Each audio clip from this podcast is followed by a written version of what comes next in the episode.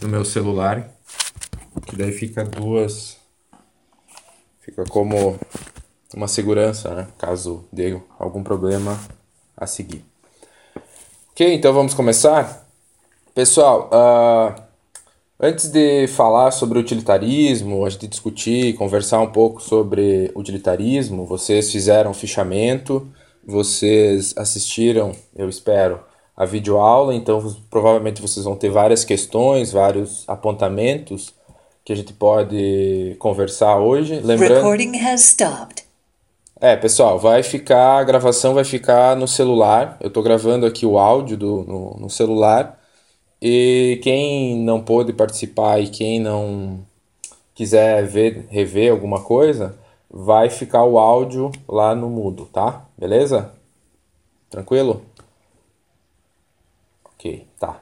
Uh, mas voltando, uh, lembrando que os nossos encontros eles têm uma função mais de interação, de tirar dúvidas, de debater tanto o texto quanto a, a videoaula, tá? Então eu não vou fazer toda a reconstrução uh, conceitual, teórica do utilitarismo para vocês, tá? Não quero fazer um, uma palestra sobre isso, tá? Uh, a ideia é que vocês coloquem perguntas, coloquem questões e apontamentos ou dificuldades que vocês tiveram na leitura do texto e também na videoaula, tá? Então, nós vamos falar sobre utilitarismo, mas antes de entrar no nosso conteúdo, vamos. Uh, uh, só queria falar algumas coisas sobre o nosso, nosso andamento. Tá tudo certo? Estão conseguindo fazer as coisas? Eu vi que mais ou menos metade da turma fez o segundo fichamento. Né? Então, tem várias pessoas que não estão fazendo os fichamentos. Lembrando que a presença de vocês está ligada às atividades assíncronas né, que vocês têm que fazer. Então, um fichamento é a presença daquela semana. Então, se você não faz o fichamento, você não tem a presença daquela semana. E lembrando que eu vou, eu vou levar em consideração a, no final né, a presença. Eu não vou deixar sem nenhuma. Uh, por exemplo, a pessoa que não fez nada, não fez nenhum fichamento, né, não vai ter condições de fazer a recuperação, por exemplo. Né? Se a pessoa só fizer a, os questionários e não ter presença nenhuma, ou pelo menos ter menos que 50% de presença nas atividades, essa pessoa uh, não vai ter condições de fazer a recuperação, ok? Beleza? Então façam os fichamentos, participem, porque, porque isso está valendo como, como a presença de vocês em sala, digamos assim, né? Ok? Tranquilo? Uh, então, uh, quem não fez o fichamento, por favor, essa, essa semana ou até semana que vem, faça. Fim de semana agora eu vou estar tá, uh, dando um feedback para vocês? Vocês receberam o feedback do primeiro fichamento, né? então quem não viu lá na atividade, lá nos comentários, eu faço um comentáriozinho e dou como recebido, tá? Uh, então, quem não fez ainda, faça o segundo fichamento para que eu possa esse fim de semana dar uma verificada e dar um feedback para vocês, ok? Tranquilo? Uh, outra coisa sobre a disciplina, não esqueçam que semana que vem é, nossa sexta semana, tem o questionário, tá? Então, uh, fi, uh, não, a gente não vai ter texto, não vai ter vídeo, não vai ter uh, encontro, mas vocês têm que fazer o questionário com perguntas sobre o conteúdo até então. Né? Então, vai cair o texto do Sandel, que a gente discutiu na, no encontro passado e que vocês fizeram fichamento, vai cair a primeira videoaula sobre os conceitos iniciais de ética, né? então o que, que era um princípio moral, qual que é a função da filosofia moral, né? então tudo aquilo ali, o que, que é um dilema moral, tudo aquilo ali cai nesse primeiro questionário. E também vai cair o conteúdo que a gente vai conversar hoje, que é o utilitarismo. Tá? Então vai cair uh, uh, Stuart Mill, né? que é o grande filósofo utilitarista, né, depois de Bentham, que é o fundador do utilitarismo, então vai cair o utilitarismo, tá? Então não esqueça, semana que vem nós temos nosso questionário. Anota na agenda para não perder o questionário. O questionário vai ficar aberto uma semana para vocês responderem. As questões vão ser discursivas, tá? Eu vou, mandar, vou fazer em formato de formulário do Google. Tá? E daí vai ter algumas perguntas, vocês têm que responder essas perguntas, beleza? Tranquilo? Alguma dúvida sobre a disciplina, sobre os questionários, sobre, uh, sobre uh, o, os fichamentos? Alguma dúvida sobre isso ou tá ok? Dá ok se está tranquilo.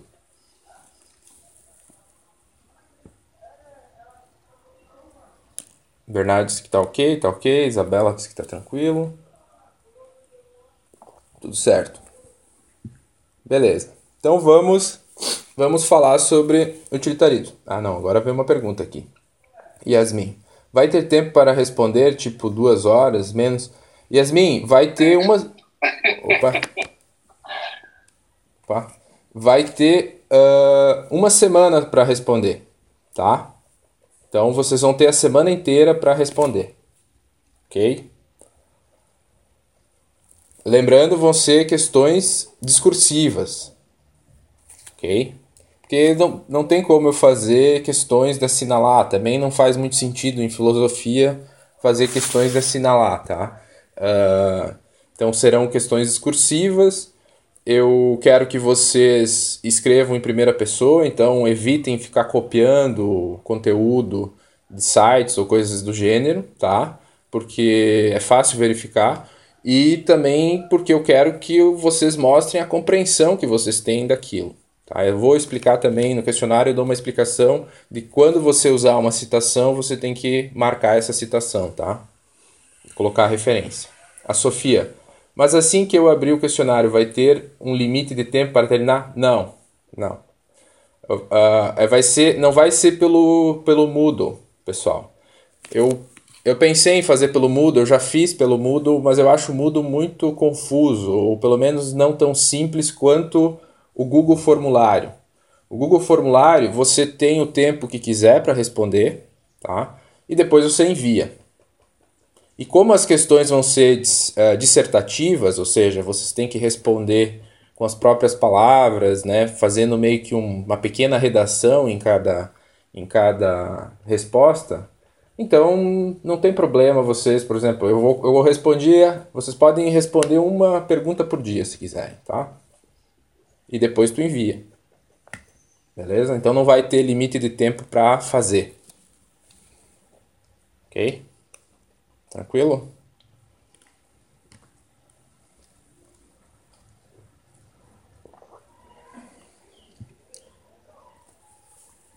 Podemos seguir então? Mais alguma pergunta sobre o questionário, sobre fichamento? Como é que está indo o andamento da disciplina? Quem quiser falar também, só abrir o microfone ou falar no chat também. Bernardo diz que tá boa. Caio diz que tá tranquilo. Felipe também.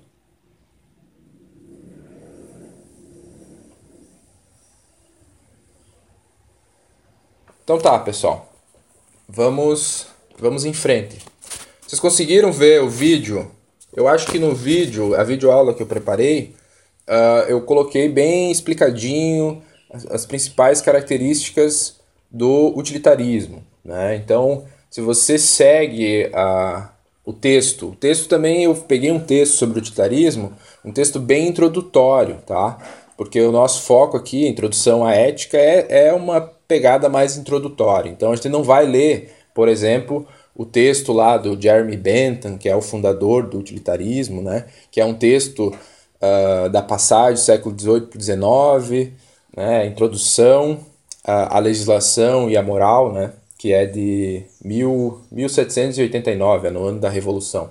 Então, é um texto né, filosófico, mas que é, seria mais complexo para a gente trabalhar uh, na disciplina. Também o texto do Stuart Mill, que vai ser talvez o maior advogado do utilitarismo, o maior defensor do utilitarismo, que é de uma geração posterior à do Bentham, uh, o filósofo inglês Stuart Mill, e ele tem um texto chamado Utilitarismo, e no qual ele vai defender o utilitarismo dos vários ataques que o, a corrente utilitária, utilitarista, sofria na época, né? Uh, e o, eu pensei em trabalhar esses textos, mas eu acho que eh, seria uma coisa mais aprofundada e dada a situação também da pandemia, a situação de aulas remotas, seria um pouquinho mais complicado, mais complexo a gente ler os textos dos próprios filósofos, né? que seria o ideal, na verdade, mas como é uma disciplina introdutória, eu escolhi um texto bem introdutório, né? que, é, que é um texto uh, que vai tá, dar muitos exemplos, várias situações para explicar o utilitarismo. Eu acho que o texto é bem, é bem instrutivo e eu acho que vocês devem ter gostado do texto, espero, né? Uh, e a videoaula eu fiz para colocar questões mais filosóficas, mais conceituais, para fixar uh, quais são as características principais dessa corrente que é o utilitarismo, ok? Então, a nossa ideia nesse encontro é debater e falar um pouco sobre tanto o texto quanto a videoaula, né? O que, que vocês uh, entenderam sobre o utilitarismo, né? Qual que é a ideia central do utilitarismo? É que se você tivesse que falar em poucas palavras, né? Uh, ou num Twitter, né? Eu vou dar uma tweetada e eu tenho que explicar nesse tweet uh, o que é o utilitarismo. Como é que vocês colocariam? O que, que vocês entenderam? Vamos começar assim, que eu acho que a gente interage melhor do que eu começar a fazer palestrinha sobre o utilitarismo que eu faço lá na aula, né? Que eu dou mais conceitual. Na aula, videoaula. O que, que vocês. Como é que vocês resumiriam o utilitarismo? Pode colocar no chat, se alguém quiser falar, pode falar, e a gente começa dessa forma.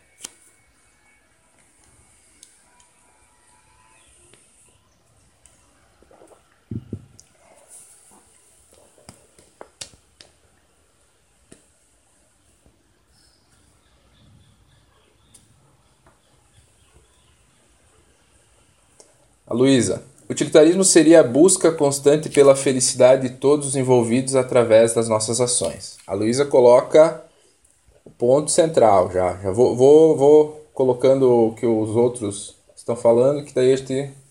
Uh, Maria Fernanda diz: decidir o que fazer com foco nas consequências de nossa ação. Beleza, muito bem. O utilitarismo, a primeira característica importante é que o utilitarismo é uma ética consequencialista. Né? Depois tu vai falar um pouquinho melhor o que significa isso. O Felipe, a decisão certa é aquela em que as consequências trazem mais felicidade para a sociedade. Beleza. Né?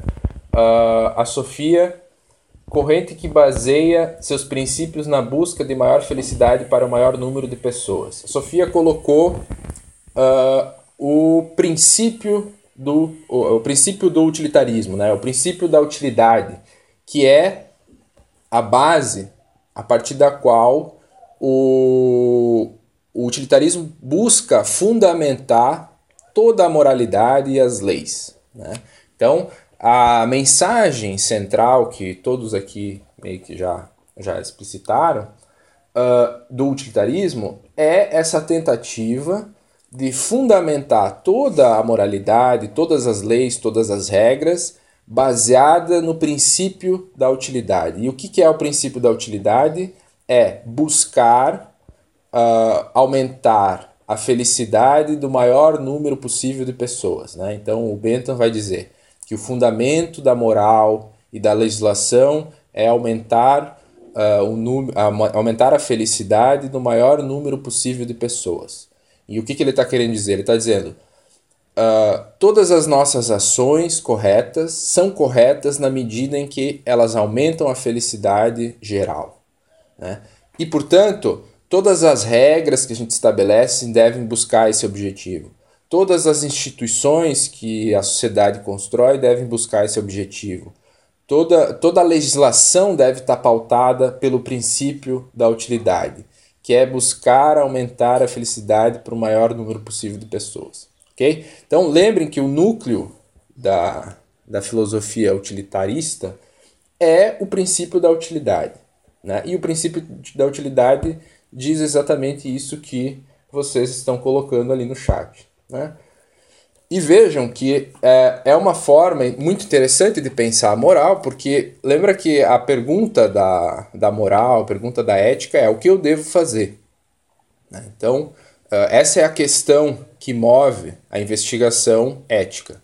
E o utilitarista dá uma resposta. Né? Por quê? Porque ele diz o seguinte: quando eu faço a pergunta o que eu devo fazer, a questão que eu tenho que colocar é: uh, isso que eu faço vai aumentar a felicidade, o benefício ou não? Né? Então, a questão moral, a questão ética do dever se torna, na verdade, uma questão de calcular aquilo que eu devo fazer para aumentar a felicidade da maioria das pessoas, o maior número possível de pessoas, tá? Então ele uh, busca fundamentar a ética a partir da, do princípio da utilidade, né? E de tal forma que toda vez que eu ficar em dúvida em relação ao que eu devo fazer, eu devo apelar para o princípio da utilidade. Eu devo pensar: se eu fizer isso, eu estou aumentando a felicidade né, do maior número possível de pessoas ou eu estou prejudicando a felicidade, eu estou tendo, dando prejuízo. Né? Então vejam que o que o Bentham e o Stuart Mill, que são os filósofos pais do utilitarismo, né, o Bentham, uma geração anterior, estão dizendo é que a questão da moralidade é uma questão de cálculo de custo-benefício, ou seja, de, do agente, da pessoa que vai agir e que tem que decidir o que fazer, ela tem que sempre ter uma racionalidade, um pensamento que observe né, as consequências e os benefícios daquela ação. Tá? Então vejam que o que o utilitarismo propõe é que as questões morais sejam resolvidas a partir de um cálculo de custo-benefício, daquilo que traz maior vantagem, aquilo que traz maior felicidade para as pessoas. Tá? E vejam que para a época, né, nós estamos falando aqui da passagem do final do século XVIII para o começo do século XIX, né, então uma sociedade que, que começa, é onde começa a modernidade, né, nós estamos falando do contexto da Revolução Francesa, o contexto da Revolução Industrial, uh, mas nessa época havia ainda uma, uma moral, a moral estava muito pautada por toda a concepção religiosa de mundo. Né? E o utilitarismo ele propõe uma ética moderna. O que, que seria uma ética moderna? É uma ética que tenta fundamentar os valores e as ações e as regras não a partir do divino mais, não a partir de uma, de uma ideia de Deus que estabelece os imperativos que a gente tem que seguir, mas a partir de um cálculo racional da sociedade e das pessoas que devem agora pautar a moral e as regras a partir daquilo que é benéfico né, para as pessoas, para os indivíduos e para a sociedade. Né? Então vejam que, uh, para a época, o utilitarismo era muito revolucionário, entre parênteses, né? ou seja, ele propunha a mudança da forma de pensar as questões éticas, as questões morais.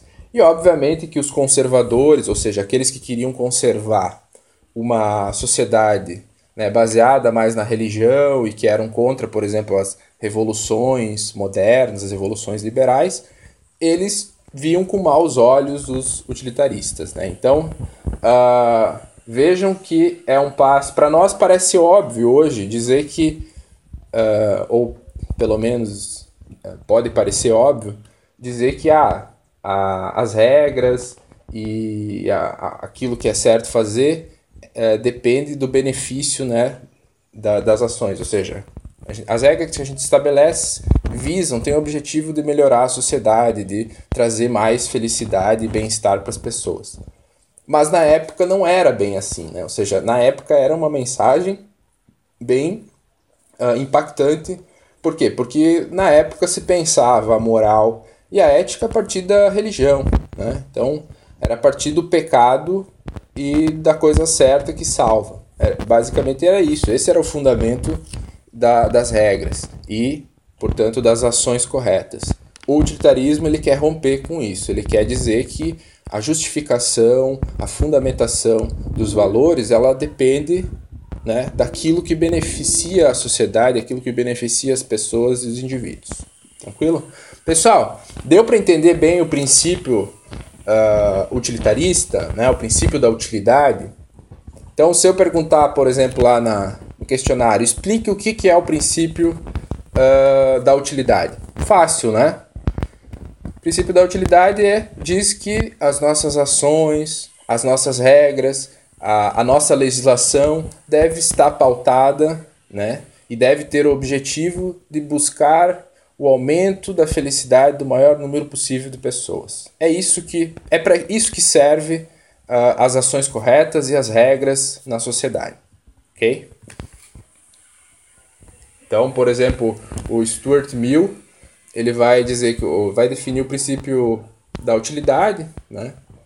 Uh, dizendo que o princípio da utilidade estabelece que as nossas ações são certas na medida em que elas beneficiam e aumentam a felicidade, e são erradas na medida em que elas diminuem a, felici diminuem a felicidade uh, do maior número possível de pessoas. Né? Então, vejam que o princípio da utilidade é aquilo que deveria pautar, segundo o utilitarista, as nossas decisões e também as regras e instituições que a gente estabelece na sociedade. Vejam que é uma, é uma visão bem uh, progressista no sentido de alguém que pro, propõe o progresso, né? Ou seja, a, o objetivo é que aumente-se, né? Que a nossa sociedade aumente a felicidade. Então vejam que a, o utilitarismo ele nasce num contexto no qual a ideia de progresso, de bem-estar, de aumentar o bem-estar é muito forte, tá? E isso aparece no utilitarismo. A Eva faz uma pergunta. Professor, estou confusa. Em situações mais restritas, não pensando na felicidade da cidade, mas de duas ou três pessoas, não, não conheço a realidade do outro. Como posso escolher com base no que lhe trará mais felicidade? Ok, muito boa pergunta. Né? Os utilitaristas, eles vão definir felicidade como prazer. Né? E eles consideram, pelo menos esses primeiros, né? O Bentham, por exemplo, vai definir felicidade como prazer. E aqui tem uma, uma, uma característica importante do utilitarismo, é que o utilitarismo é hedonista. Né? O que, que é hedonismo? Hedonismo é toda a filosofia que defende ou define a felicidade e o bem do ser humano como prazer. Então, o que, que se busca na vida? Diz o hedonista. Se busca prazer. E prazer é o bem, é aquilo que todo mundo busca e é a felicidade. Né? Felicidade está no prazer. E os utilitaristas vão falar que felicidade é prazer. Então eles são hedonistas também. Né? Eles, eles defendem essa ideia de que a felicidade é idêntica a prazer. E prazer, para os utilitaristas, é uma coisa bem objetiva. Né? O que, que é o prazer?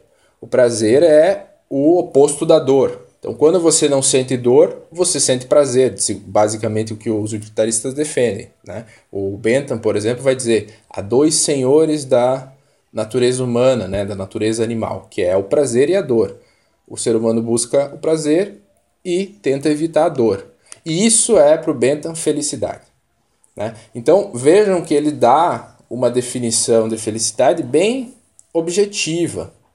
Né? Então, uh, melhorar a sociedade, fazer ações corretas, é aumentar o prazer das pessoas. Então, aumentar os momentos uh, de fruição, de deleite, né, de prazer que as pessoas têm na vida. Né? Então, nós temos que fazer as, as leis e temos que agir sempre tentando fazer com que as pessoas à nossa volta e nós mesmos também tenham mais momentos de prazer, de bem-estar, uh, e de conforto, né, do que momentos de desprazer, dificuldade, desconforto, tá? Então, lembrar isso, né? Uh, os utilitaristas eles não são relativistas, eles não vão dizer que cada um tem uma concepção diferente de felicidade.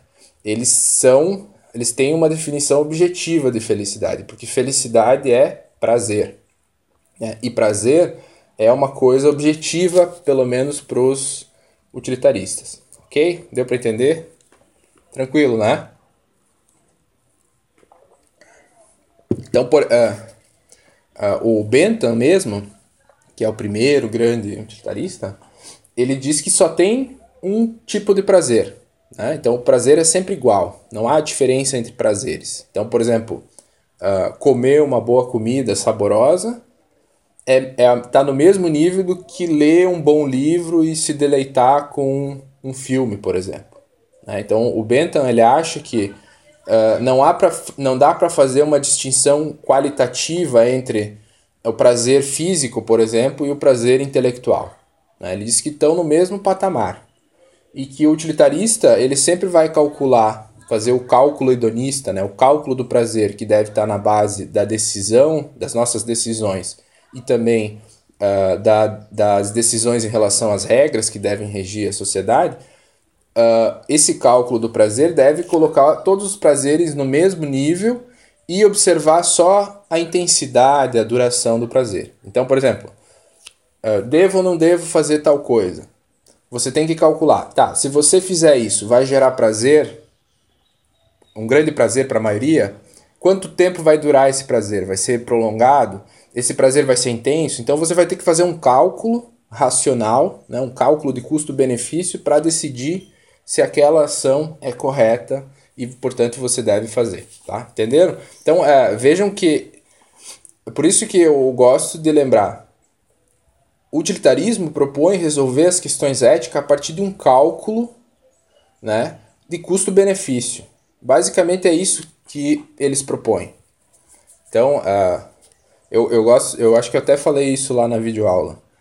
Uh, todo mundo já deve ter feito alguma vez listas de pró e contra, né?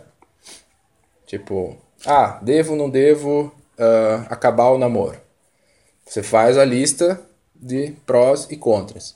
O utilitarista ele está falando que, basicamente, todas as questões relacionadas à moral e à ética devem ser feitas dessa forma.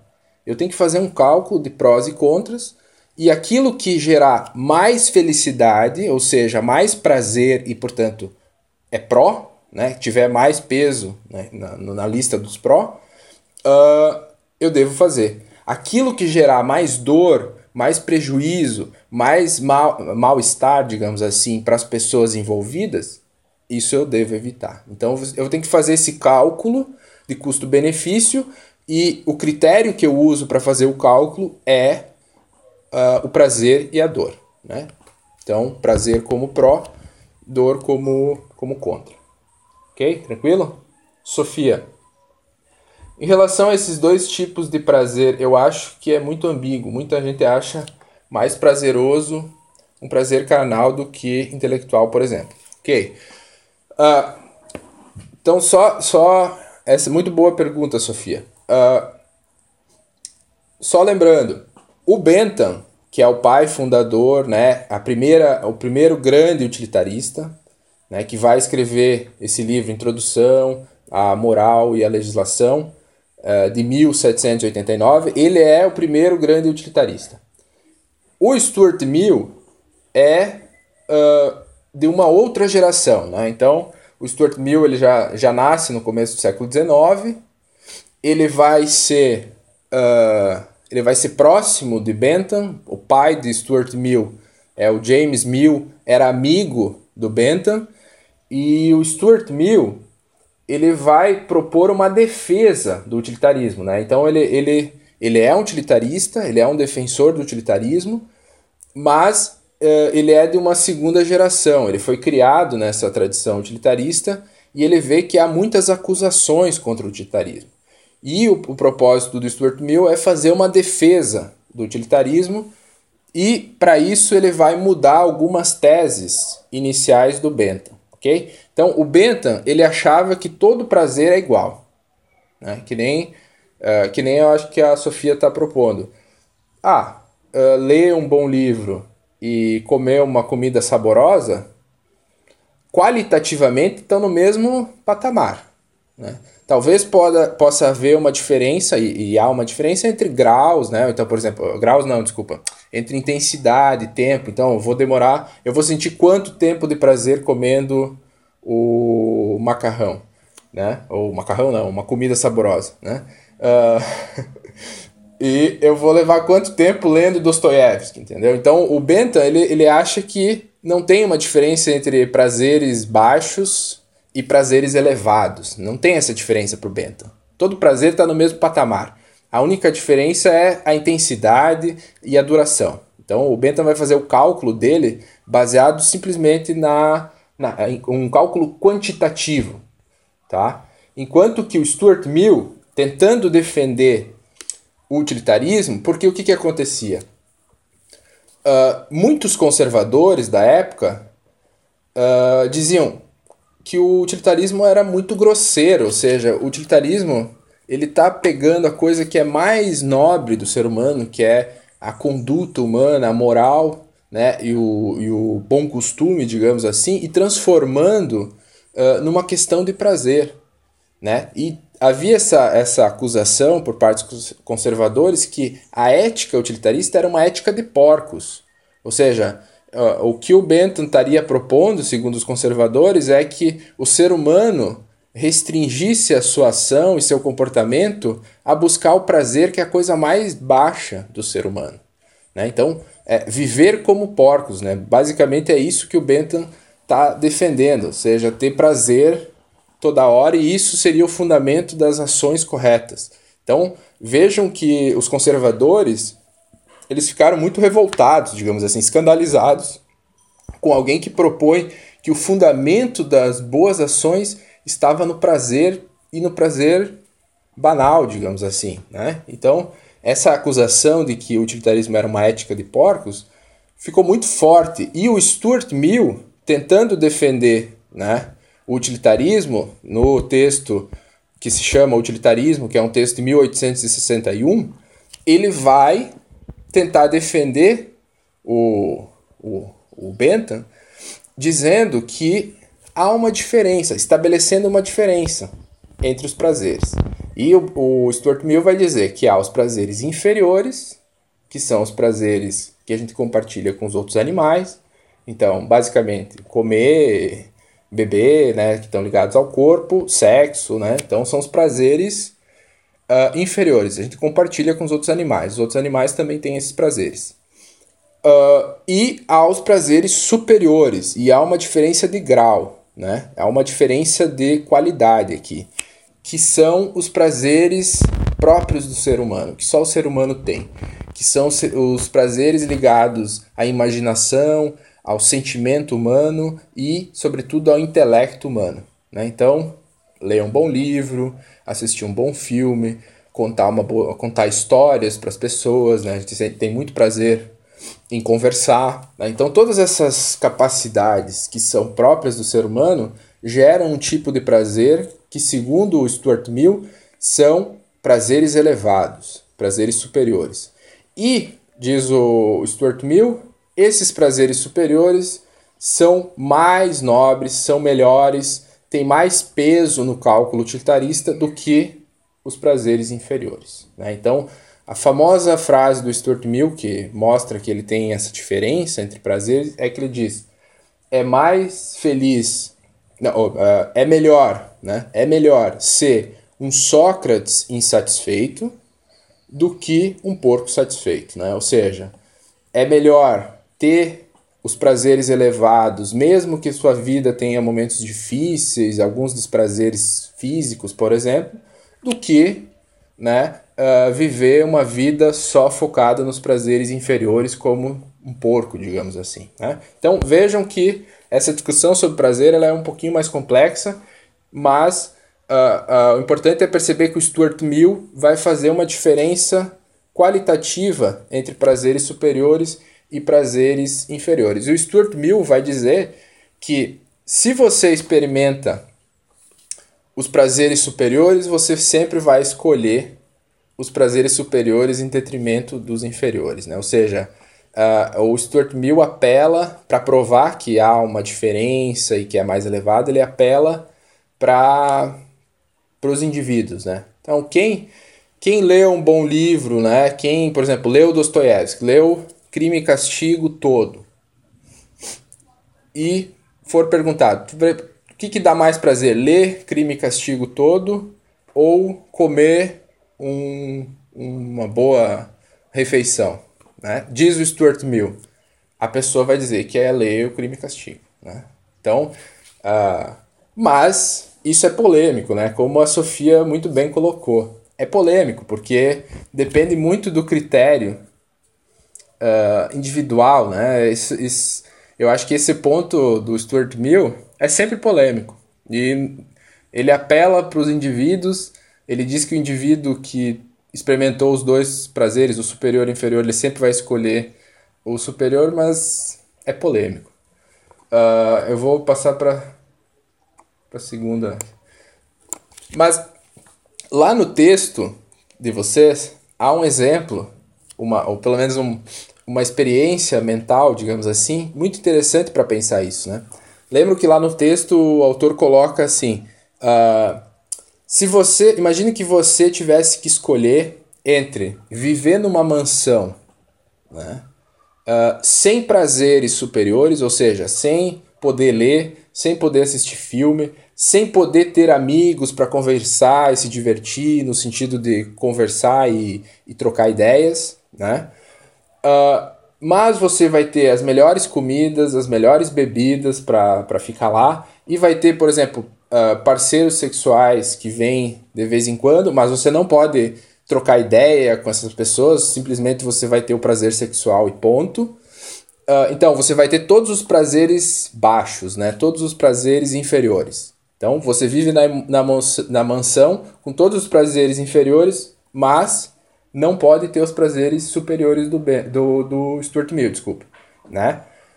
Essa é a primeira opção. A segunda opção é você continuar na tua vida tendo que trabalhar, né? Uh, tendo, às vezes, comendo uma coisa boa, mas no mais, comendo uma comida mais ou menos, né? Tomando, não tomando os melhores vinhos, mas tomando de vez em quando um vinho meio bom.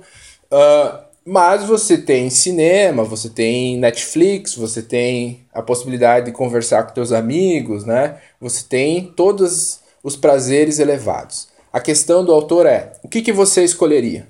Você escolheria ficar lá na mansão sem trabalhar, tendo todos os prazeres inferiores? Ou você continuaria na sua vida, né? Uh, mas tendo a possibilidade de ter os prazeres elevados? Eu acho que essa, essa questão que o, que, o, que o autor lá do, do texto coloca, eu acho muito interessante, porque mostra que às vezes a gente não nota, mas a gente dá muito valor para os prazeres elevados. Né? Então, ter uma boa conversa, ler um bom livro, uh, assistir um bom filme, tudo isso nos dá prazer. Né? Ok? E pessoal, prazeres elevados aqui não, não significa, ah, eu tenho que usar, escutar música clássica. Não. É, escutar música já é um prazer elevado, né? Por quê? Porque tem a ver com a criatividade, tem a ver com a imaginação, tem a ver com habilidades próprias do ser humano, não é? Então, uh, não é. Eu acho que, pelo menos, né, como eu interpreto, não é uma. Ah, é a, a a cultura erudita necessariamente. Não. A cultura popular também entra no, no, no nos prazeres uh, superiores. Ok? Tranquilo? Eu vou ler aqui um pouquinho o chat. Se alguém quiser falar sobre. sobre. Se vocês tivessem que escolher entre viver numa mansão, tendo todos os prazeres inferiores, sem prazeres elevados, ou continuar na vida de vocês, o que, que vocês escolheriam?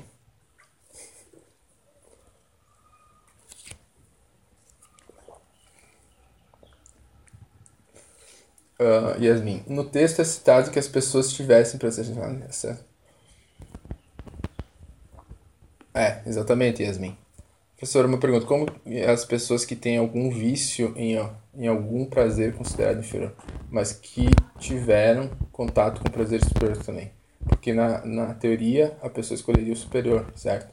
É, essa questão que a Luísa coloca, ela complexifica né, o problema, porque quando você está numa situação, por exemplo, viciado numa droga ou no cigarro, por exemplo, uh, não é, já não é uma questão só racional, né? Tem um vício físico, tem, tem outros elementos que estão envolvidos, né?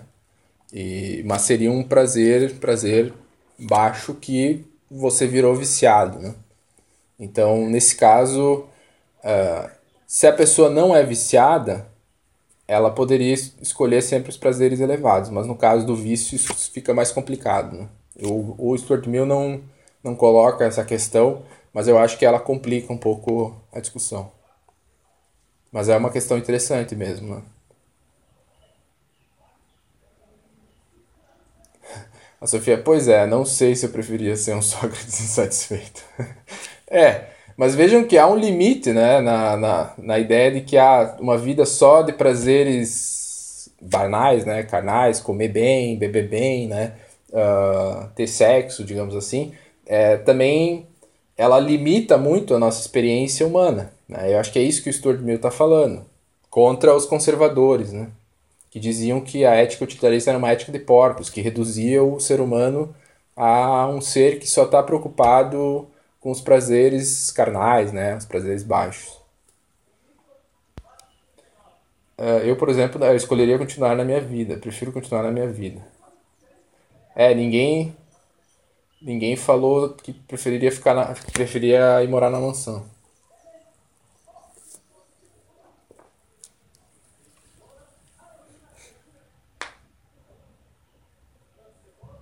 A Sofia escreveu que mas o autor traz outro exemplo também. Ele menciona que naquele momento ele escolheu estar escrevendo, exercitando seu prazer intelectual, ao invés de ir em um bar se divertir. Nesse caso, a minha escolha dependeria muito. é, mas eu, eu, eu acho que também esse exemplo é um pouquinho uh, elitista, porque, porque ir para o bar conversar com os amigos na perspectiva conceitual, pelo menos que o Stuart Mill coloca, já seria, já envolveria prazer intelectual. Porque ter uma conversa com uh, outras pessoas já é um prazer que a gente tem e é exclusivo uh, do ser humano. Então ele já é um prazer elevado. Né? Uh, ele, já, ele já tem a ver com as habilidades, capacidades humanas. Né? E não tem a ver com o corpo físico que sente prazer. Tá? Então, uh, pode, uh, às vezes sou um pouco elitista o, o exemplo que ele deu, porque conversar com os amigos é um prazer elevado nos termos que o Stuart Mill colocou, que é uh, os prazeres ligados ao, sen ao, sentimento humano, à imaginação humana e ao intelecto humano. Tá? Então, conversar com uma pessoa de, uh, exige de nós que a gente use as nossas faculdades próprias do ser humano. Né? Ok? Não é a mesma coisa, não é o mesmo prazer que a gente sente quando a gente come um prato de uh, bolonhesa, digamos assim, de lasanha.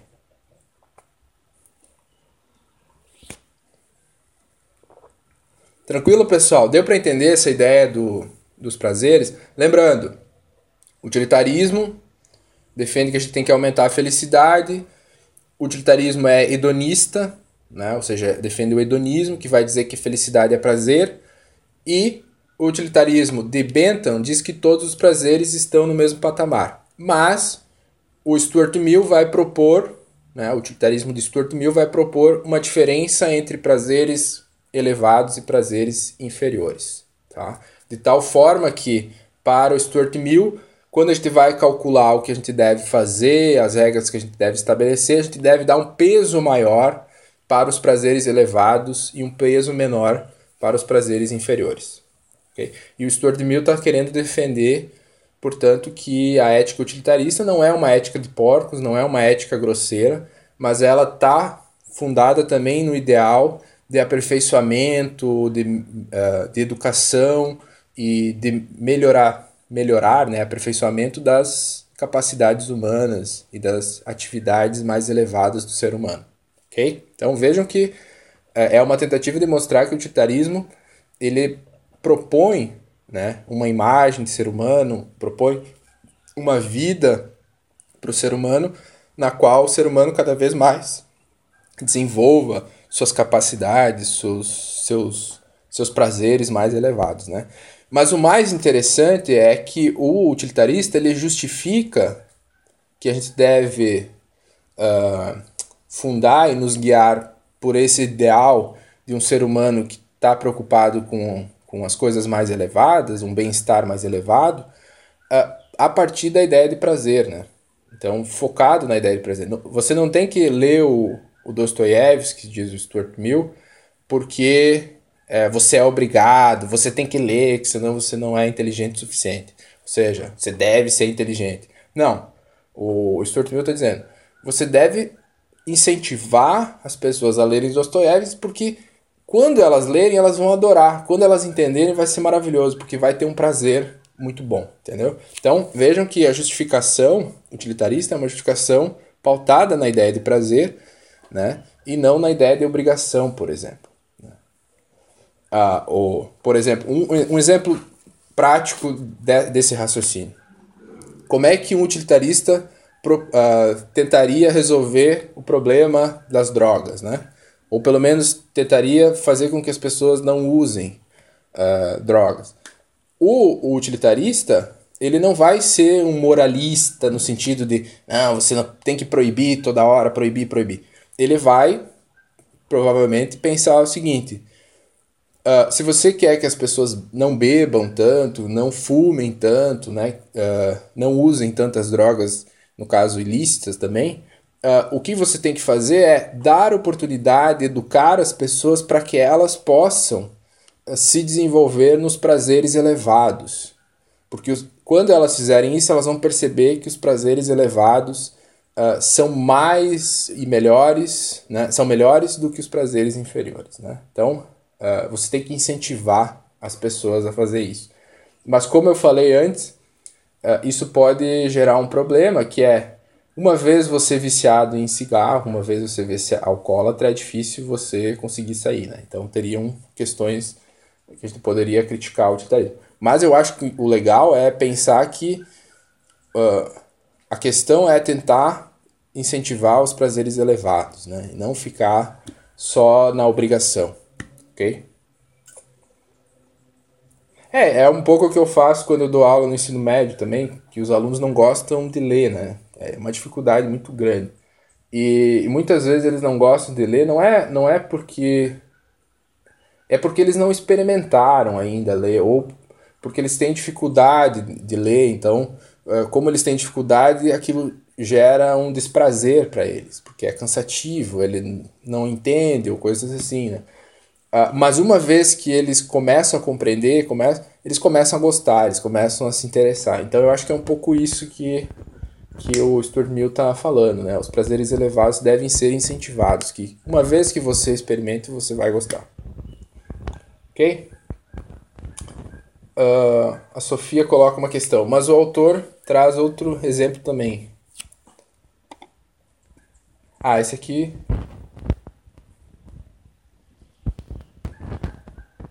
É, esse aqui eu já, eu já li, né? É, a Eva coloca, é, a questão é criar um hábito, então. Sim, é, exatamente, né? Tanto que o, o Stuart Mill, ele é, eu diria assim, um progressista, entre parênteses, né? ou seja, alguém que acredita no progresso uh, uh, do ser humano e que, a, uh, que, que nós devemos melhorar e aperfeiçoar e mudar as pessoas para uma sociedade melhor, digamos assim, né?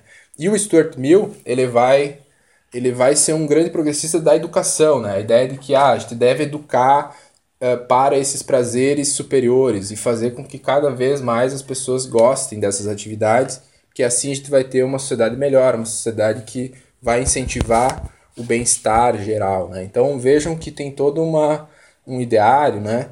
progressista, a ideia de que devemos educar as pessoas para os prazeres elevados e criando assim um hábito e fazendo com que as pessoas gostem cada vez mais dos prazeres elevados, né? E, portanto, utilitarismo, e isso é o mais importante, porque ele está tentando justificar o utilitarismo, utilitarismo não é uma ética de porcos, ele não reduz o ser humano a um, um ser animal que está buscando prazer só carnal, ok? Beleza, pessoal? Tá tranquilo, essa questão do prazer ficou tranquilo, né? A Laura, acho que a forma como se aborda a leitura nas escolas acaba afastando o hábito de, de ler de, em vez de incentivá-lo, né? Incentivar. Uh, saindo um pouco do assunto. É, eu concordo contigo, Laura. Concordo totalmente. É que é, se a gente entrar nessa discussão, é, tem muitos problemas, né? E eu, como eu dou aula no ensino médio, eu fico muito. Uh, diríamos assim é um problema que a, a, me atordoa, né? Porque é uma dificuldade que a gente tem com os alunos, por exemplo, eu dou aula no ensino médio só. Então, a maioria das minhas turmas são terceiro ano. E, pô, tu vê lá o cara no terceiro ano não gosta de ler, nunca, nunca lê um livro, então é, é meio trágico. Mas não é culpa dele, né? Uh, tem várias, várias às vezes é um pouquinho preguiça, mas tem todo um contexto, né, que, que uh, não teve uma alfabetização correta, uh, tem o método dos professores que não, não incentiva, né, não motiva os alunos a lerem, então tem vários problemas, nisso, isso dá pano para manga. Mas o Stuart Mill seria um, um pedagogo, digamos assim, se ele tivesse lidar com esse problema, baseado no utilitarismo, ele diria: nós temos que incentivar o prazer da leitura porque é assim que tu resolve o problema. Tá? Por quê? Porque a, a ética utilitarista está baseada na ideia do prazer, do bem-estar, né? dessa felicidade que é um prazer.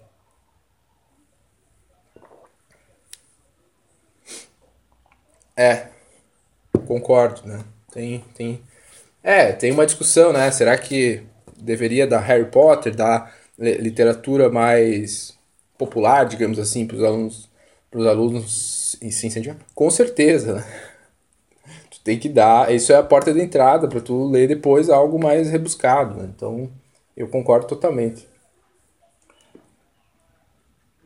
Uh, pessoal, alguma coisa que outras coisas que são importantes sobre o utilitarismo. Então a gente falou que o utilitarismo quer pautar toda a ética a partir do princípio da utilidade. O princípio da utilidade diz que uh, tudo que a gente deve fazer, a ação correta que a gente deve uh, fazer é aquela que, ou seja, a, a ação se torna correta e, portanto, que a gente deve fazer quando ela aumenta a felicidade no maior número possível de pessoas.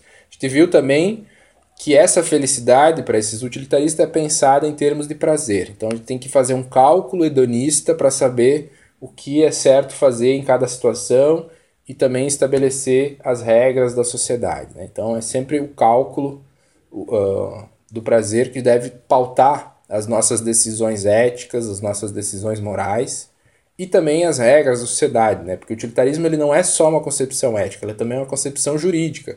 Ele quer uma reforma das instituições, né? O Bentham mesmo era de família de advogados, né, de juristas, e ele propôs várias, várias reformas institucionais, ele, a reforma da prisão, né, o famoso panótipo de, uh, de Bentham, que ele propunha toda uma transformação do sistema carcerário da época.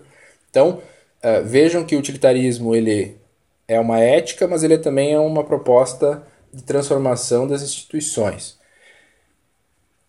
Uh, mas uma questão que é importante que foi colocada lá no começo é que a, o utilitarismo é uma ética consequencialista. O que, que significa que é uma ética consequencialista?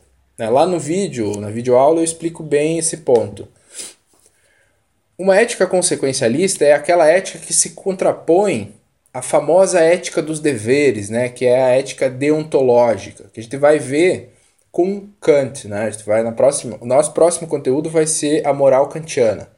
E a moral kantiana é uma ética deontológica, é uma ética de deveres, ou seja, de imperativos, obrigações que eu tenho que fazer sempre.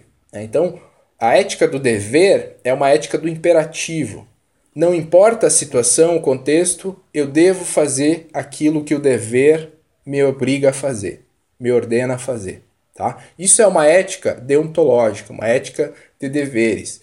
E toda a tradição religiosa, por exemplo, que é importantíssima para você falar sobre as questões morais, estava pautada nessa ideia de imperativo, de mandamento, ou seja, não mentir, né? Ou sempre dizer a verdade. Isso é um mandamento, você tem que fazer isso sempre. Você nunca pode mentir. Porque mentir é pecado, e ponto. Entende? Essa, essa é a base de uma ética uh, de deveres, uma ética de obrigações, uma ética de mandamentos. O consequencialismo ele vai se contrapor a essas éticas do dever, essas éticas da obrigação. Por quê? Porque ele vai dizer que não há regra absoluta. Né? Por quê? Porque o, o que torna uma ação correta é a consequência e não a, a própria ação. Tá? Então, por exemplo, uh, não mentir. Do ponto de vista de uma ética de deveres, uma ética deontológica, do ponto de vista, por exemplo, da religião, é pecado e ponto. Então é uma ação errada independente do contexto. Já para o consequencialista, vai haver contextos nos quais mentir é justificado e, portanto, mentir é correto. Por quê? Porque há contextos excepcionais, em algumas situações, nas quais mentir traz um melhor resultado, uma melhor consequência do que dizer a verdade. Tá? Isso significa que eu posso, para o utilitarista, mentir toda hora? Não.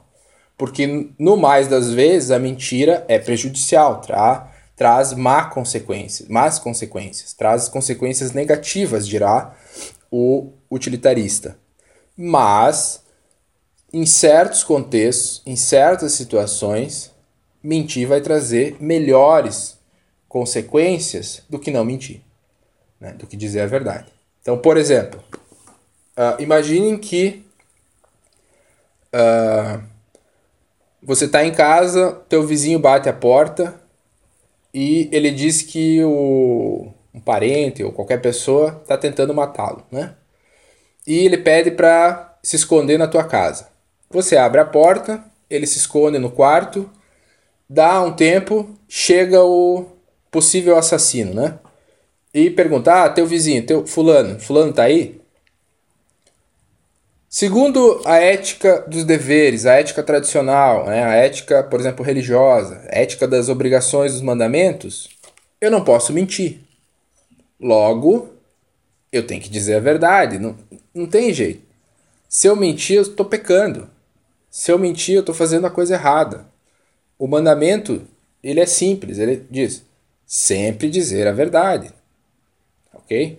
Então, isso é uma ética de deveres, de obrigações, de mandamentos, imperativos.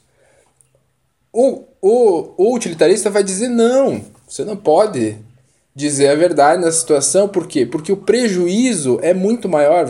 Se trata da vida de alguém.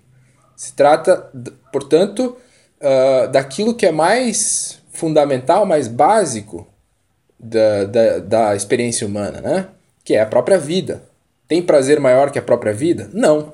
Né? Então, você não pode uh, falar a verdade, ao contrário, está fa fazendo alguma coisa uh, ruim do ponto de vista moral quando você diz a verdade e, portanto, deixa que uh, matem o teu vizinho.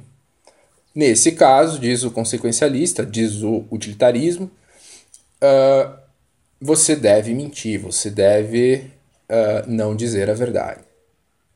Por quê? Porque as consequências são melhores se você mentir do que se você dizer a verdade. Né? Então vejam que uh, o consequencialismo é uma forma diferente de pensar a moral uh, e a ética, porque ele foca agora nas consequências da ação e não no conteúdo da ação, não, não na própria ação.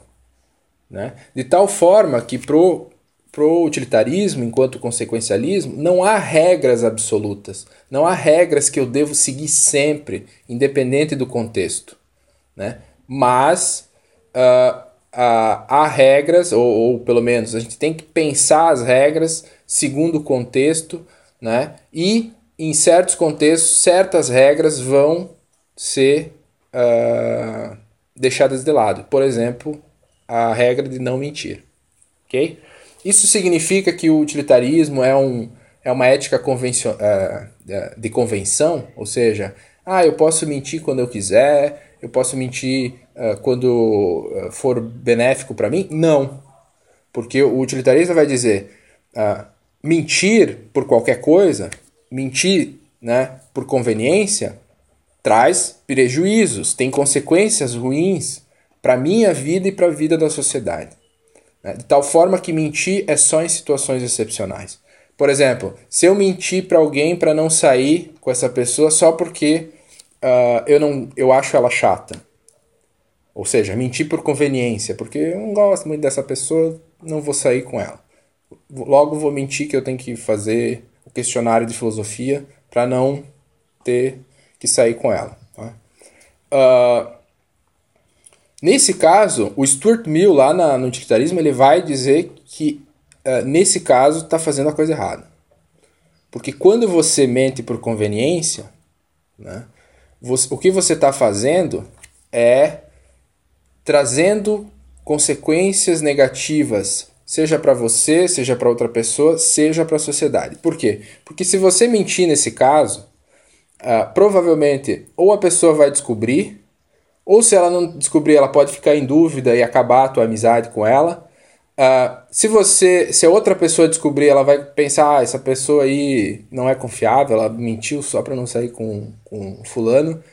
Uh, e, mais importante, diz o Stuart Mill, você, a longo prazo, está destruindo a confiança que é uma base para a sociedade e a boa convivência em sociedade. Ou seja, se você está minando a confiança né, uh, entre as pessoas. E isso pode não ter um efeito negativo agora, mas com o tempo isso pode se tornar um hábito, isso pode prejudicar as tuas relações e prejudicar as relações sociais em que você está uh, incluído.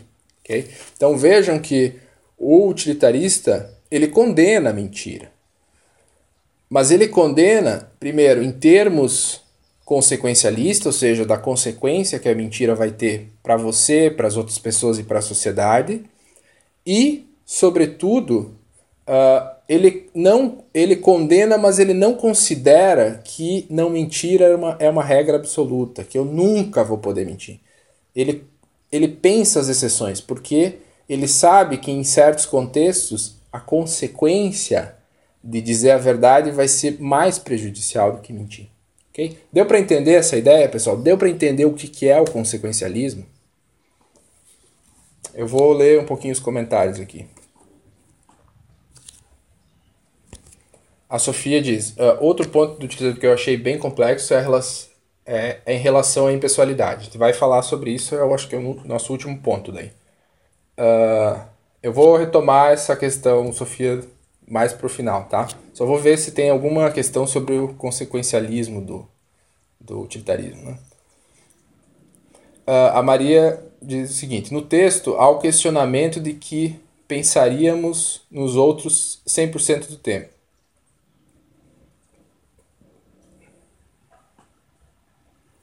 Tá, eu vou, eu vou responder primeiro a pergunta da Ana, depois eu volto para a pergunta da Sofia e para a pergunta da Maria Fernanda, tá? porque daí a gente passa para a questão do igualitarismo, a questão da impessoalidade, que também é um ponto importante do utilitarismo. Né? A Ana diz o seguinte: mas o utilitarismo não abre brecha para eu mentir, permitindo que eu me, uh, me convença que é para a felicidade da Maria? É, Ana, uh, eu acho que abre sim, né? Mas como eu disse, os utilitaristas, o Stuart Mill, por exemplo, lá no texto dele, ele vai enfatizar que o utilitarismo condena a mentira no geral. Né? Então, uh, não é. Eu, eu concordo com isso, também. Não é. Eu não posso mentir por conveniência. Tá?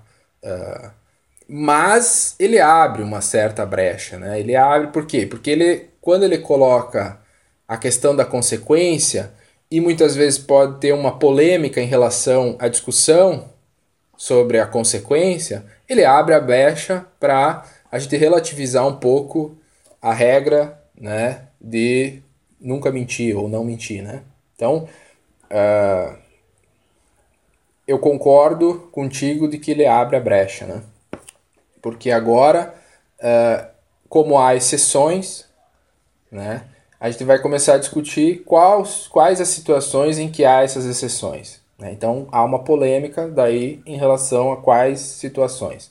No exemplo que eu dei lá do do vizinho que vai ser assassinado, parece óbvio que é certo mentir naquele caso. Mas há situações que não é tão simples, né? Que daí a gente começa a debater, tá, será que a consequência de mentir foi realmente benéfica ou não? Ou foi já mais conveniência, entendeu? Então começa, de fato, dar uma relativizada e, e, e talvez as vantagens da ética dos deveres, a ética das obrigações, né, que diz que há regras absolutas, é que é mais simples, né? Mais fácil. É sempre errado, ponto. É, é mais tranquilo para viver, né? Tu só não mente, ponto. Se mentiu, tá errado. Então é uma ética mais simples, a ética de deveres, né? Mas uh, ela não pega essas especificidades que o consequencialismo tenta colocar, né? Vou dar um exemplo que, é, que aconteceu comigo, que foi... Uma vez eu estava dando aula sobre utilitarismo na escola e um aluno me deu um exemplo sobre essa questão da mentira que foi interessante, que ele disse que uh, a mãe dele tinha pressão alta, tinha vários problemas, estava no hospital e o irmão dele sofreu um acidente de moto, né? Parecia que eh, ele disse que não era uma, não foi um grande, tipo, só se machucou um pouco, mas sofreu um acidente. E a mãe dele, né, perguntou, pediu para ele, uh, perguntou para ele por que que o irmão dele não estava lá. E ele pensou: se eu falar a verdade, ela provavelmente vai ficar mais estressada, vai ficar e pode prejudicar a saúde dela.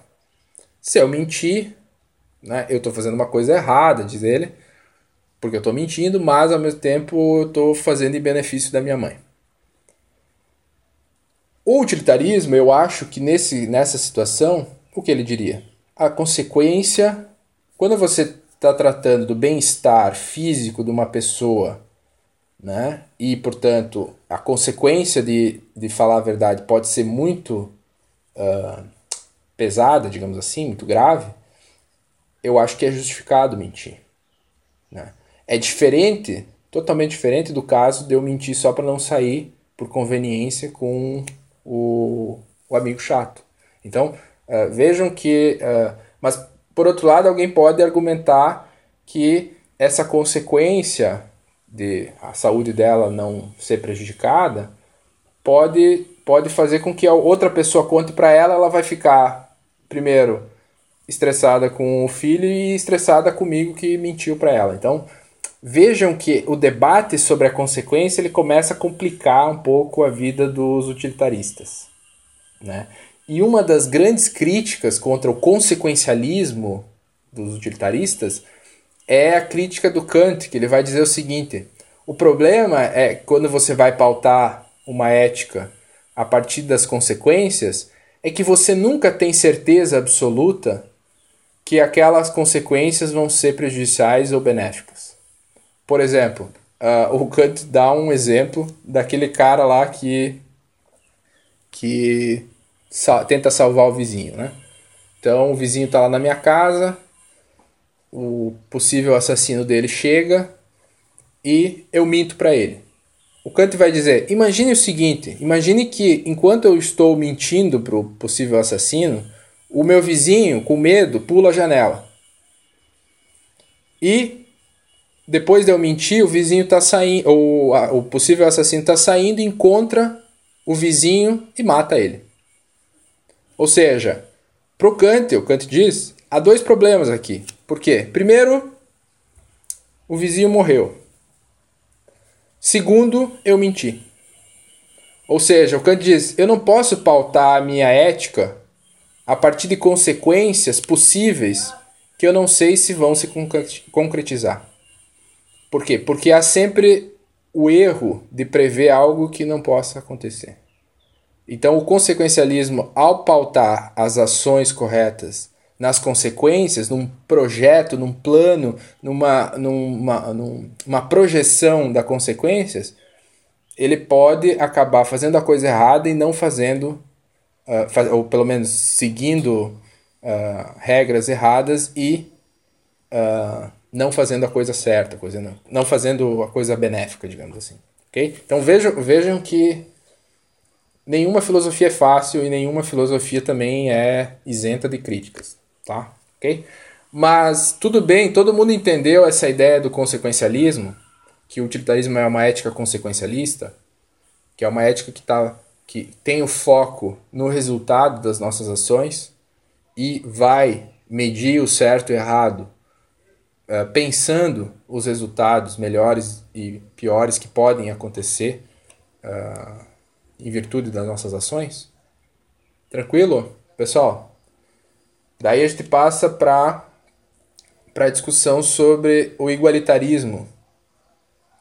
que ou pelo menos essa terceira característica, né, que é importante do utilitarismo, que foi perguntado lá em cima pela Sofia e pela Maria.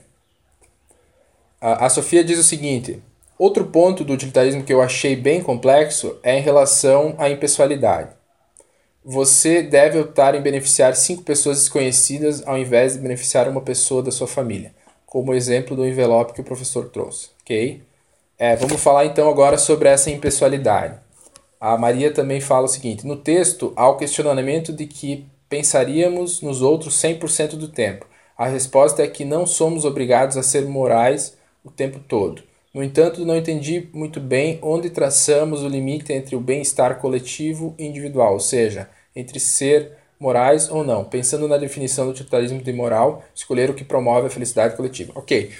Uh, essas duas questões colocam o ponto, né, o, o dedo na, numa ferida também do utilitarismo, que é a, a característica do utilitarismo de ser, ou pelo menos tentar ser igualitarista. Né? O que, que é esse igualitarismo né, da, da ética utilitarista.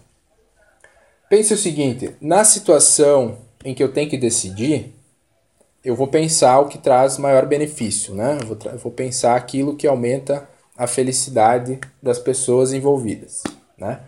Uh, a questão sempre que se coloca para o utilitarista é: tá, mas a felicidade de quem? Por quê? Porque tem a felicidade do agente, ou seja, eu que vou agir, tem a felicidade da pessoa que vai sofrer ou das pessoas que vão sofrer e tem a felicidade mais prolongada da sociedade como um todo, né? Então, ah, de quem é a felicidade que está sendo promovida, né? Qual a felicidade de quem é promovida segundo o ponto de vista do utilitarismo? E o utilitarismo vai dizer é a felicidade de todos e cada um sem nenhum privilégio. Ou seja, o peso da felicidade deve ser dado igual para todos. Então eu tenho que pensar no meu bem-estar, no bem-estar da pessoa que sofre a ação, no bem-estar uh, das outras pessoas relacionadas a essa ação. E eu não posso dar privilégio, não posso dar um peso maior para ninguém. Então, uh, eu não posso dar um peso maior para mim, eu não posso dar um peso maior para as pessoas que eu gosto, né? Mas eu tenho que dar um peso igual para todo mundo. Eu tenho que pensar no bem-estar sem nenhum privilégio, sem dar preferência a ninguém, de forma, como foi bem dita, de forma impessoal, né? de forma isenta. Tá? Então, o que o utilitarismo diz é que o agente moral, a pessoa que tem que decidir o que ela deve fazer, ela tem que ser como um observa observador imparcial, ela não pode dar mais peso uh, ah, para uma pessoa ou para outra. Né? Uh, o exemplo que eu dou sempre é: imagine, to todos lembram né, do dilema do bonde, dilema do trem.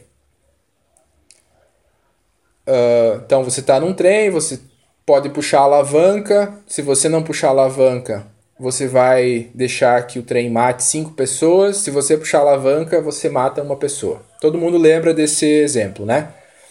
O utilitarismo diz: óbvio, você tem que puxar a alavanca, porque assim você vai salvar cinco pessoas, aumentando a felicidade, ou pelo menos diminuindo a infelicidade, né?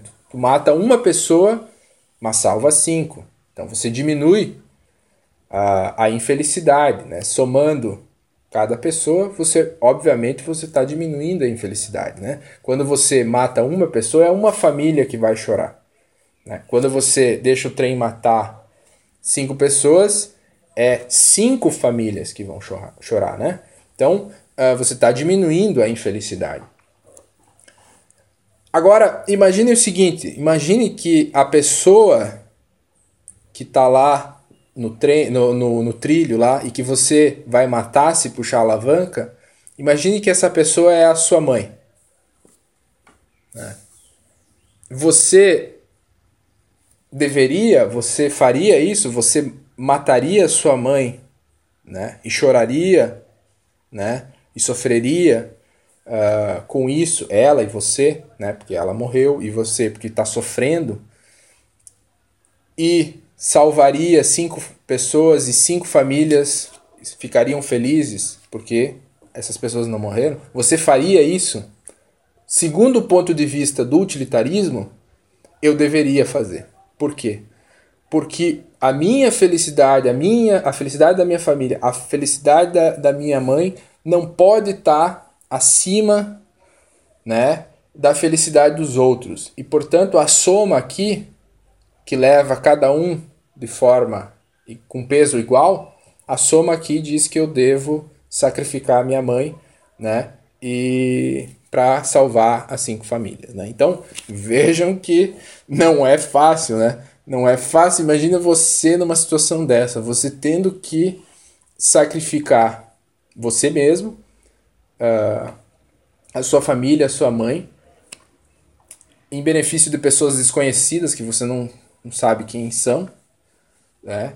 Uh, porque você está fazendo o cálculo de forma racional, de forma fria, de forma calculista, digamos assim, mas que esse cálculo vai ser pautado pelo utilitarismo que diz que eu devo levar uh, em consideração de forma igual né, a felicidade de cada um, sem dar preferência à felicidade de, de, de alguém ou das pessoas. Então você tem que você tem que promover a felicidade tanto dos amigos como dos inimigos. Você não pode ter preferências, ok?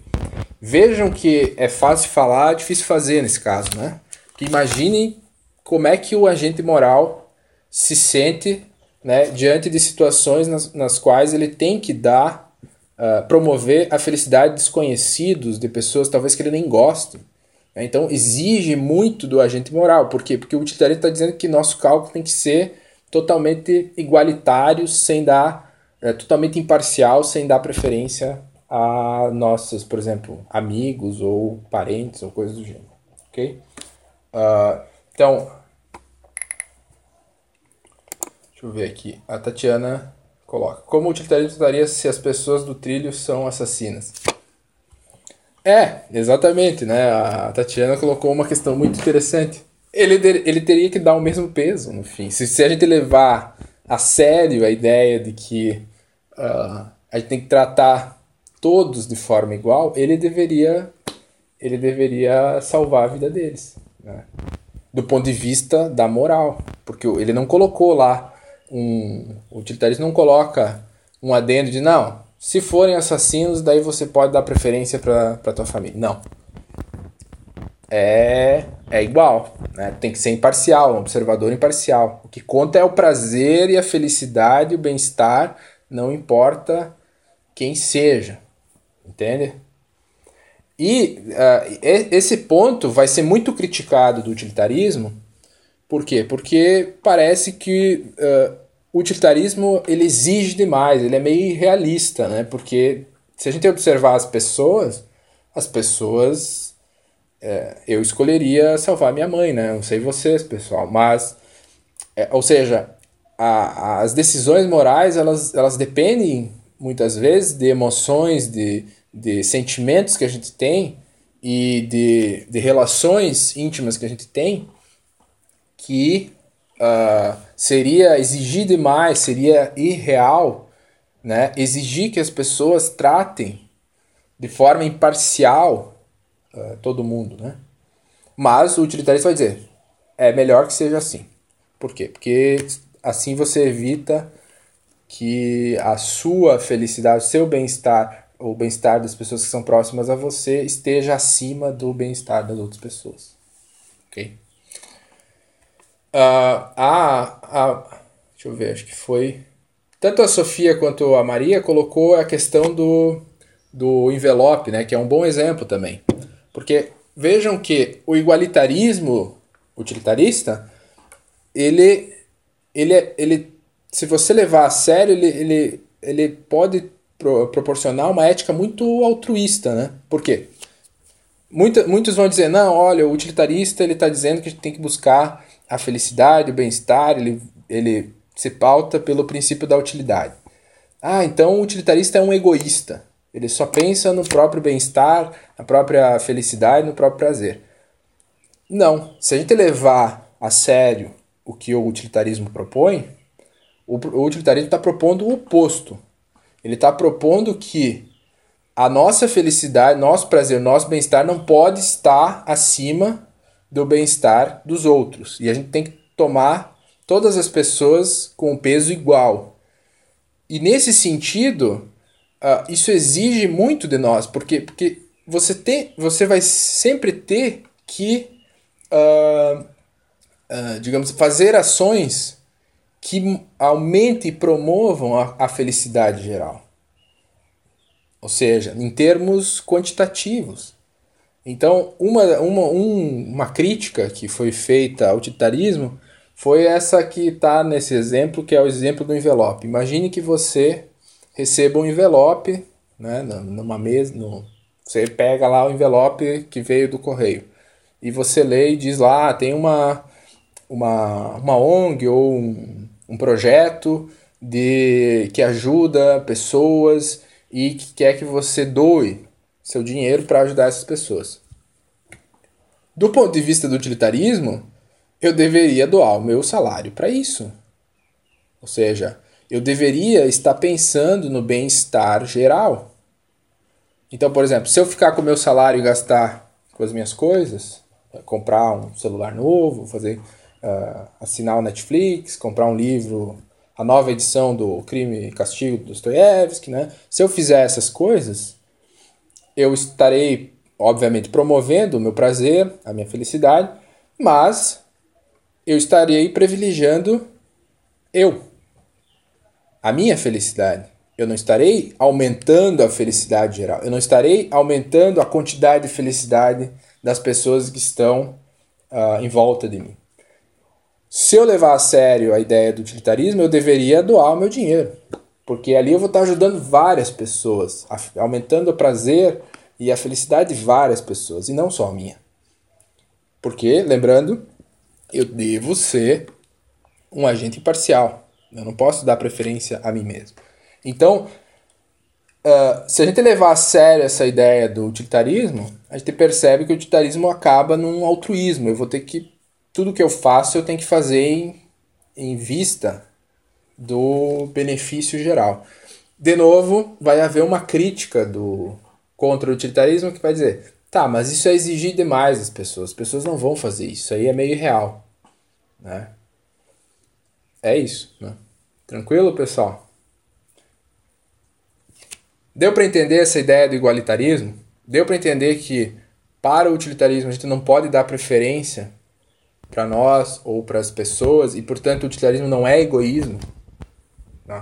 pelo menos na letra tá porque tem isso também pessoal uma coisa é uh, a teoria outra coisa é como você vai uh, fazer isso na prática tá? então uh, os utilitaristas e, e é engraçado porque o Stuart Mill quando acusam ele de ser muito exigente, que, que a ética utilitarista levaria a um altruísmo muito radical e que você vai ter que dar todo o teu dinheiro, né?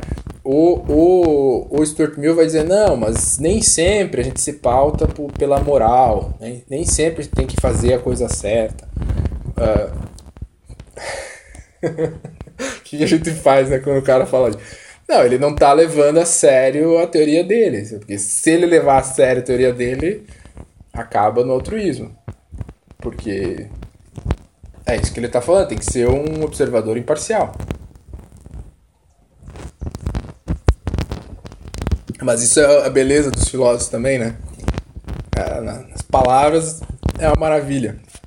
Mas às vezes na prática não é tão, tão maravilhoso, né?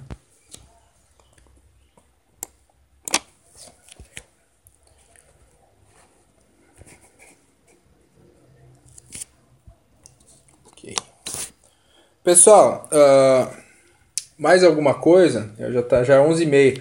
Teria mais algumas críticas, né, que, que eu trabalhei lá no vídeo, que se vocês quiserem, pode eu acho que a gente já falou várias críticas do utilitarismo, né? Uh, e talvez a única crítica que a gente não falou ainda é uh, uma crítica que eu acho talvez a mais importante contra o utilitarismo, que é dizer que o utilitarismo, ao relativizar ou focar na consequência uh, as regras e as máximas, os direitos também, né? Então tem esse problema dos direitos. Uh, o utilitarismo poderia ser injusto em certas situações, né? Ou seja, justificando uh, o bem da maioria, ou seja, a felicidade, o prazer da maioria, o bem-estar da maioria, eu poderia acabar uh, sendo injusto ou pelo menos não levando em consideração o direito de alguma ou outra pessoa em vista dessa felicidade da maioria. Né? Então, uh, há um problema, talvez, e o maior problema do utilitarismo é a relação do utilitarismo com os direitos, por exemplo, os direitos humanos ou os direitos naturais, né? que era uma discussão da época. E, e um exemplo para vocês verem essa crítica e perceberem esse problema é uh, o exemplo que eu dou lá no, na videoaula, que é o exemplo. Imagine o seguinte: imagine que uma cidade tem um crime hediondo, um crime terrível, uh, e que a, a sociedade, as pessoas começam a ficar muito revoltadas, né? E uma e, a, e, a, e classes e grupos da, da sociedade, um começa a acusar o outro grupo, né? Uh, e começa a haver movimentos de rua, né, uma certa anarquia, as pessoas começam a quebrar as coisas, há um começo de uma certa guerra civil, ou seja, esses grupos eles estão a ponto de entrar em guerra, digamos assim, e que destruir a cidade. E o delegado, os juízes, a, a, a, o corpo, digamos assim, institucional dessa cidade tem um suspeito, que é o Bob, Bob lá perdidão. Uh, não há indícios seguros que, que, que mostrem que o Bob é o culpado, então a princípio ele é inocente, mas alguém diz, alguém começa um boato e acaba que o Bob é um suspeito, mas não há nada comprovado contra ele, né?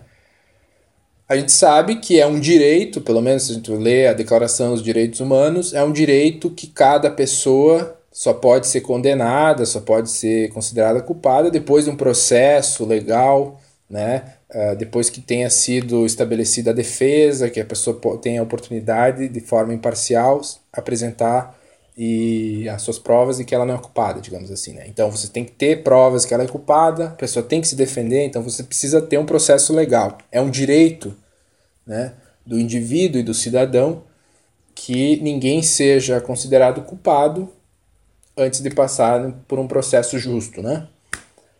Só que o, a, a instituição, as instituições lá naquela cidade tá, estão a ponto de uma guerra civil. Não vai dar tempo.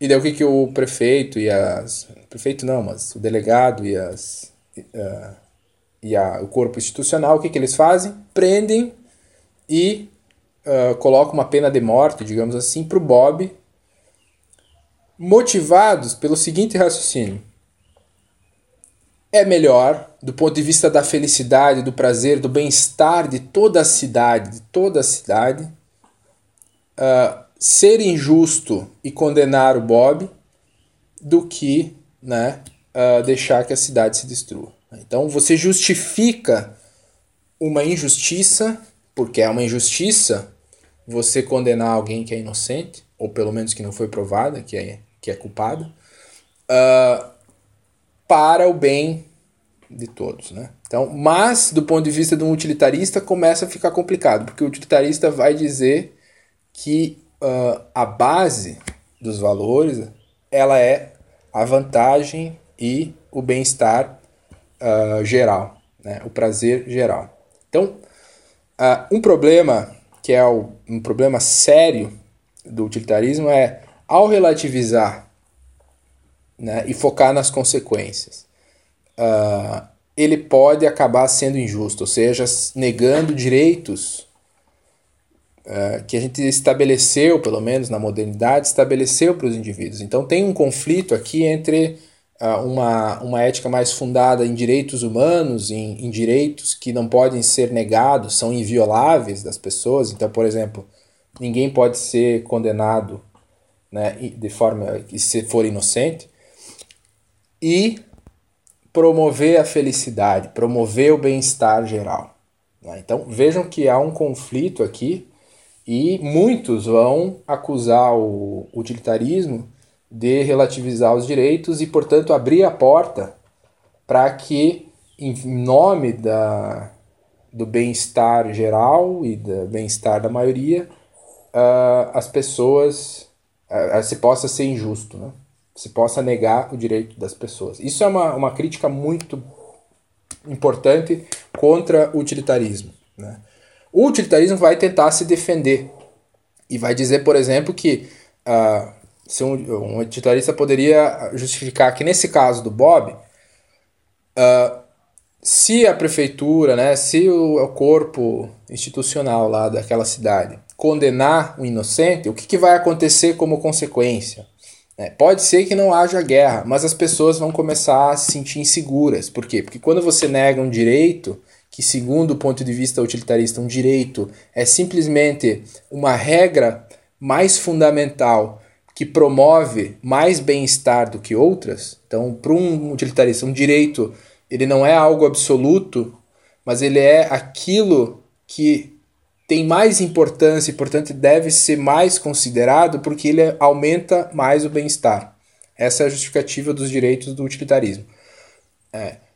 Uh, então, o utilitarista vai dizer: o problema do Bob é que se você condenar o Bob lá para frente, pode acontecer que a sociedade e as pessoas se sintam inseguras, porque se foi condenado Bob, inocentemente, eu também posso ser condenado. Né? Isso teria um efeito negativo. Mas vejam que essa justificativa também não é muito, muito forte. Né? Parece que falta uh, alguma coisa. É muito C e C. Né? Então, há uma crítica que permanece contra o utilitarismo que é uh, relativizar certos direitos. Né? sempre em nome de uma consequência positiva para a sociedade. Não é uh, ser injusto e, portanto, a ética utilitarista não abriria possibilidade para a injustiça em certas situações. Então vejam que é uma questão e uma crítica muito forte e muito interessante contra o utilitarismo. Deu para entender, pessoal, essa crítica? Uh, eu acho que é uma crítica válida, né? Uma crítica que tem o seu seu porquê de ser. Beleza? Pessoal, falta 15 minutos para o meio-dia. Acho que todo mundo está com fome, todo mundo está com vontade de, de exercer o prazer inferior de comer bem. E só lembrando, semana que vem nós temos nosso primeiro questionário, tá? As questões do questionário são todo o conteúdo que a gente trabalhou até aqui.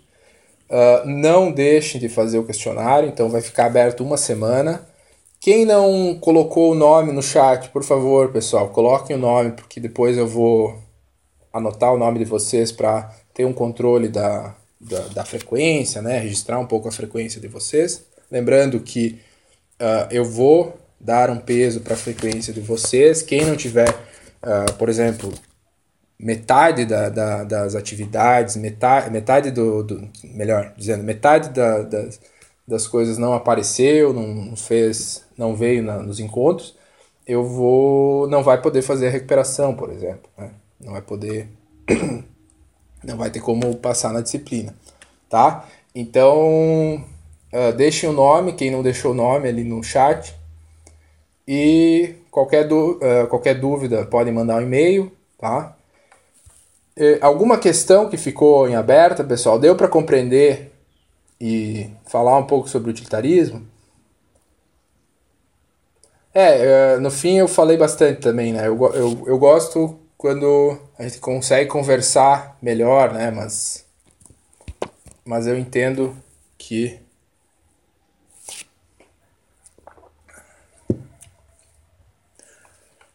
Como eu falei, as aulas de ética, quando são presenciais, elas são muito mais dialogadas, consegue conversar melhor.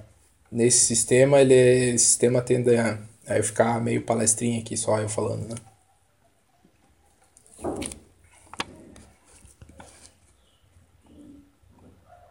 Tranquilo, pessoal? Deu para entender o conteúdo?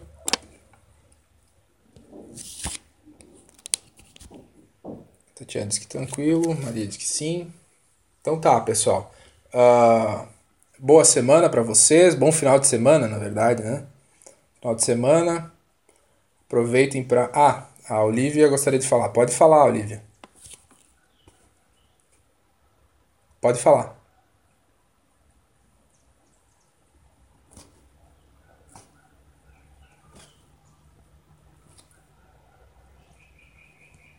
Pessoal, quem quiser falar pode só abre o microfone e fala, não tem, não tem problema. Então, uh, bom final de semana para vocês.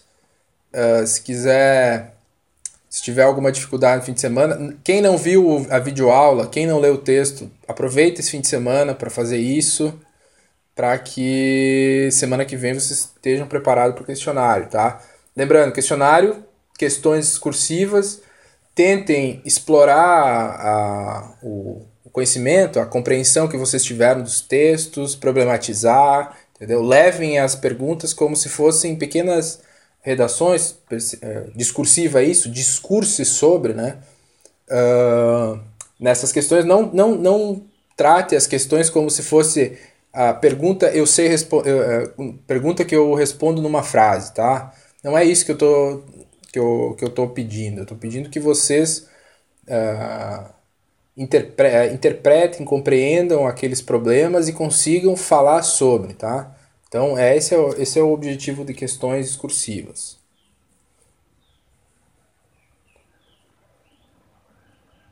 Ah, a Olivia disse que, que foi só um problema no computador. Sem problema, Olivia, não tem nem, nem te estresse. É, a, a, é pensamento crítico, exatamente, né? Tentem. É, é, a, a ideia da, da avaliação é tentar fazer um diagnóstico de como está sendo a compreensão de vocês da, do conteúdo, tá?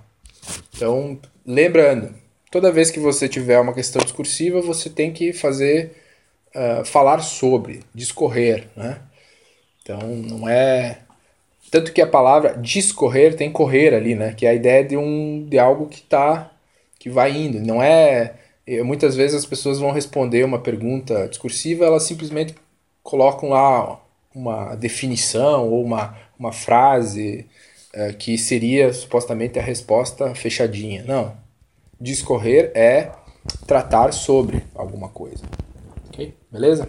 Então, um abraço para vocês, bom fim de semana. E enquanto vocês vão saindo, eu vou anotando o nome de vocês aqui para a chamada.